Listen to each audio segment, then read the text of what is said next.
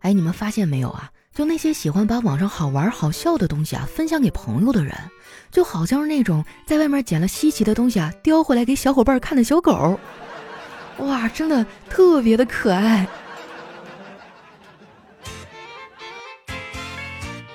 嗨，大家好，这里是喜马拉雅出品的《非常六加七》，我是你们的懒朋友哈利波特大假期。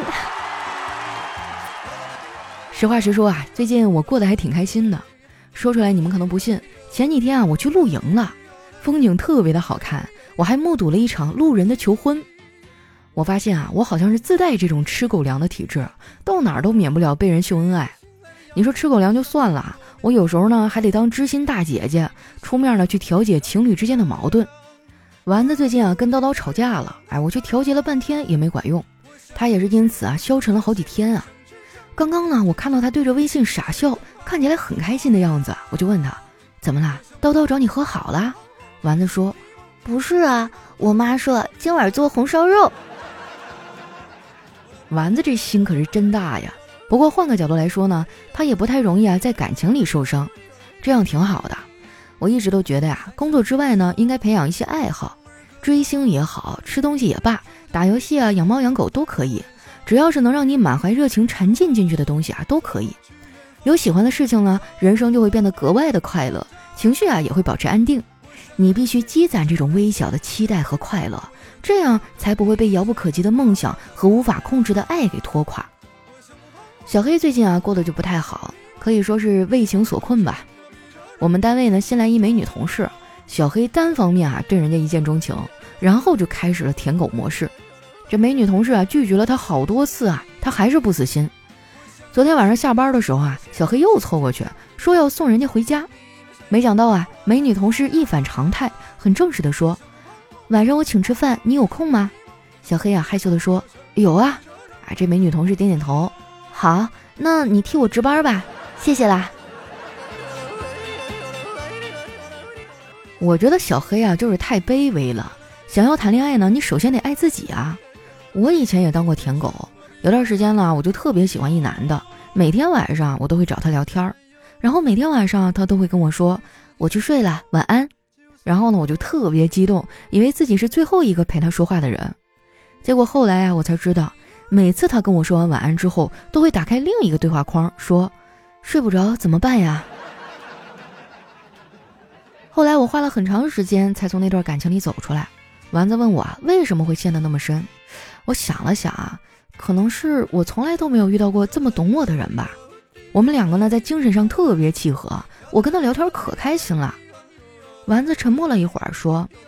佳琪姐，有时候你觉得跟一个人聊天特别舒服、顺畅、开心，可能不是因为你们是一类人，而是因为对方比你聪明的多。这也太扎心了！你说我为什么会有丸子这样的朋友啊？我的朋友是不是有点太多了？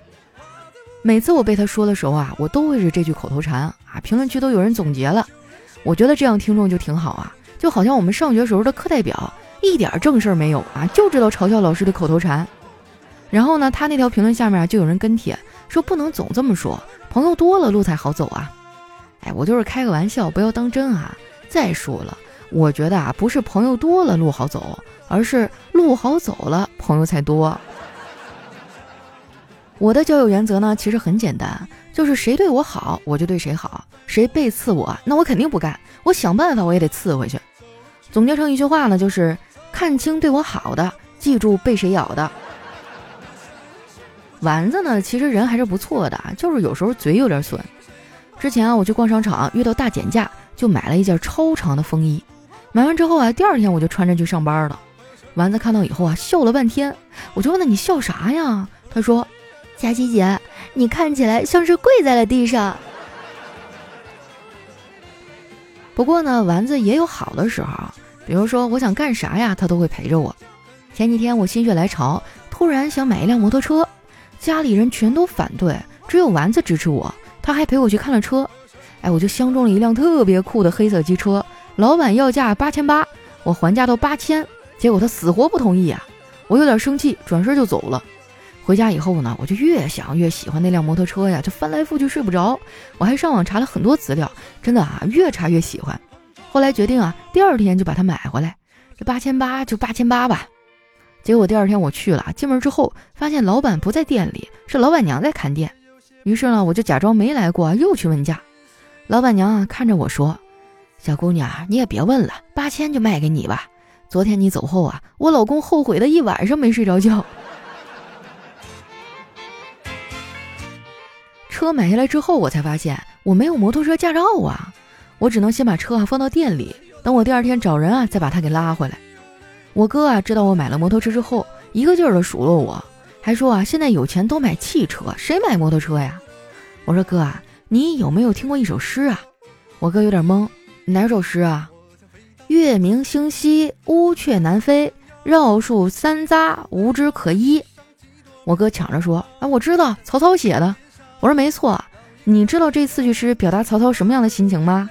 哎，就是去吃饭啊，找不着停车位，买什么车呀？开车五分钟，停车两小时，多不方便呀！我哥啊，被我怼的是无话可说啊，郁闷的走了。我把这个事儿编辑了一下，发到了朋友圈，很多人都觉得很好笑。丸子当时呢就在我的旁边，我看着他评论的。要我说哈，丸子真的是懒到家了，一点底线都没有，就连哈哈哈哈哈都得复制。不是怎么的？你自己不会笑吗？丸子啊，真的是我见过脑回路最清奇的人了。之前放假啊，我们俩一块儿带着我小侄女去水族馆，小孩好奇啊，就会问东问西的嘛。丸子也不厌其烦给他解释。我一开始吧，还觉得挺有意思的，还挺好的。后来凑近一听，发现丸子啊在对妮妮说：“孩子啊，记住了，这种鱼呢，红烧最好吃；那种啊，清蒸最好吃。”我那天回去啊都不敢跟我哥说，我带孩子去水族馆了，我就怕他问我细节。不过呢，话说回来哈，丸子这个人呢，脾气还是挺好的。在公司啊，大家说他啥，他都不往心里去。有一次呢，领导开会，为了增加团队凝聚力啊，他说：“咱们部门的员工一定要团结呀，我们就好比一个键盘，所有的人都好比是按键，一个萝卜一个坑，都是不可缺少的。”丸子听了以后就很激动：“领导，那我是什么按键呀？”领导想了想说：“呃，你就像 F 七，占个地方啊，到现在我都不知道你能干什么用。”我觉得丸子还是很重要的，最起码他可以调节办公室的氛围。说实话，有时候我还挺羡慕他的。他这个人呢，很少精神内耗，每天都咧个大嘴傻乐。我有时候因为工作不开心啊，他还会劝我：“佳琪姐，我提醒你一下，把工作的烦恼带回家，也不会有加班费的哟。”说的好有道理哈，我竟无言以对。我们俩呢就属于相爱相杀那种关系啊，日常也经常会斗嘴。昨天开完会啊，我上完厕所往办公室走，丸子一下子啊就冲到我的面前说：“佳琪姐，你上厕所也不喊我，一个人吃独食是吧？”你们听听啊，有他这么说话的吗？不过我之前上学的时候啊，也有一个上厕所的搭子。我那段时间呢特别爱喝饮料，所以上厕所的频率很高。一开始吧还没啥，后来呢我们换了一数学老师，总拖堂，有好几次啊我都要憋不住了，同学们也都很不爽，于是大家呢决定联名举报我第一个签的字儿，然后举报信上只有我的名字，还有三十多个手印儿。那次可把我给坑惨了，老师叫了家长，我爸回去给我一顿骂呀。当时呢我在青春期嘛就特别叛逆，这次之后我就赌气，我就开始不好好学习。后来考完试啊，我就从实验班被调到了普通班。那个班的纪律啊特别不好，班主任换了一个又一个。有一次啊，新学期开学，班主任呢换成了一个新来的化学老师。结果那节课啊，上课都十几分钟了，老师还没有到。于是呢，我跟几个朋友决定啊，翘课去网吧打游戏。到了网吧之后呢，发现全网吧就只有一个人，我们就选择坐在他的旁边。我还跟他搭讪，我说：“哥啊，你也出来玩啊？”那人说。是啊，我讨厌化学。我说巧了，我也讨厌化学。他说，嗯，工资太少，都不想交了。这也就是在当时啊，换成现在，多少人抢着考老师还考不上呢？我有时候也搞不懂啊，为什么大家对编制这么执着？我有一朋友考编制，考了好几年，现在还考呢。我对编制啊就没有什么特别的想法。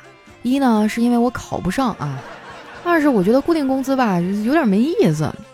你看我现在赚的啊就不算少了，但还是不够花。主要是在外面飘着哈，就什么房租啊，各种费用啊，每个月固定的消费太多了。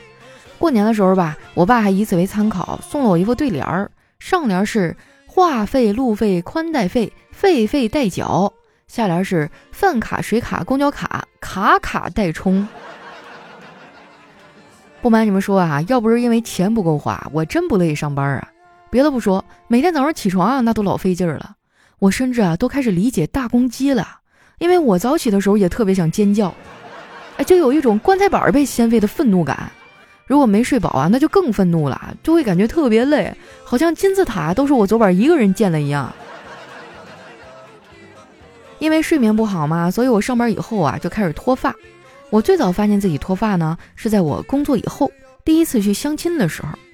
我跟对方啊约在餐厅见面，见到以后啊，男孩上下打量了我一番，然后说：“你还挺高的哈。”我害羞的说：“还行吧，一米六五。”他摇摇头说。我是说啊，你的发际线挺高的，怪不得这哥们儿找不着对象啊！你说这说话太损了。从那之后啊，我就再也没有去相过亲。不过最近呢，我决定啊要放开这个口子了。你们如果认识帅气的小哥哥啊，可以介绍给我啊。真的真的哈，你 联系我啊。那节目最后呢，一个小小的请求啊，就是咱们节目呢有一个送月票的功能，主播收到的月票越多呢，排名就越靠前啊，得到的推荐也多。就劳烦大家动动小手啊，把这个屏幕打开，看到最下面哈，那个评论栏那块右边，然后在点赞的那个大拇指左边有一个票字儿，看见了吗？只要收听节目就可以免费得月票哈，希望大家每天呢都把你的票票送一送啊，这个对我真的非常非常的重要，谢谢大家。那同时呢，喜欢我的朋友也可以关注我的新浪微博和公众微信啊，搜索主播佳期，咱们下期节目再见喽。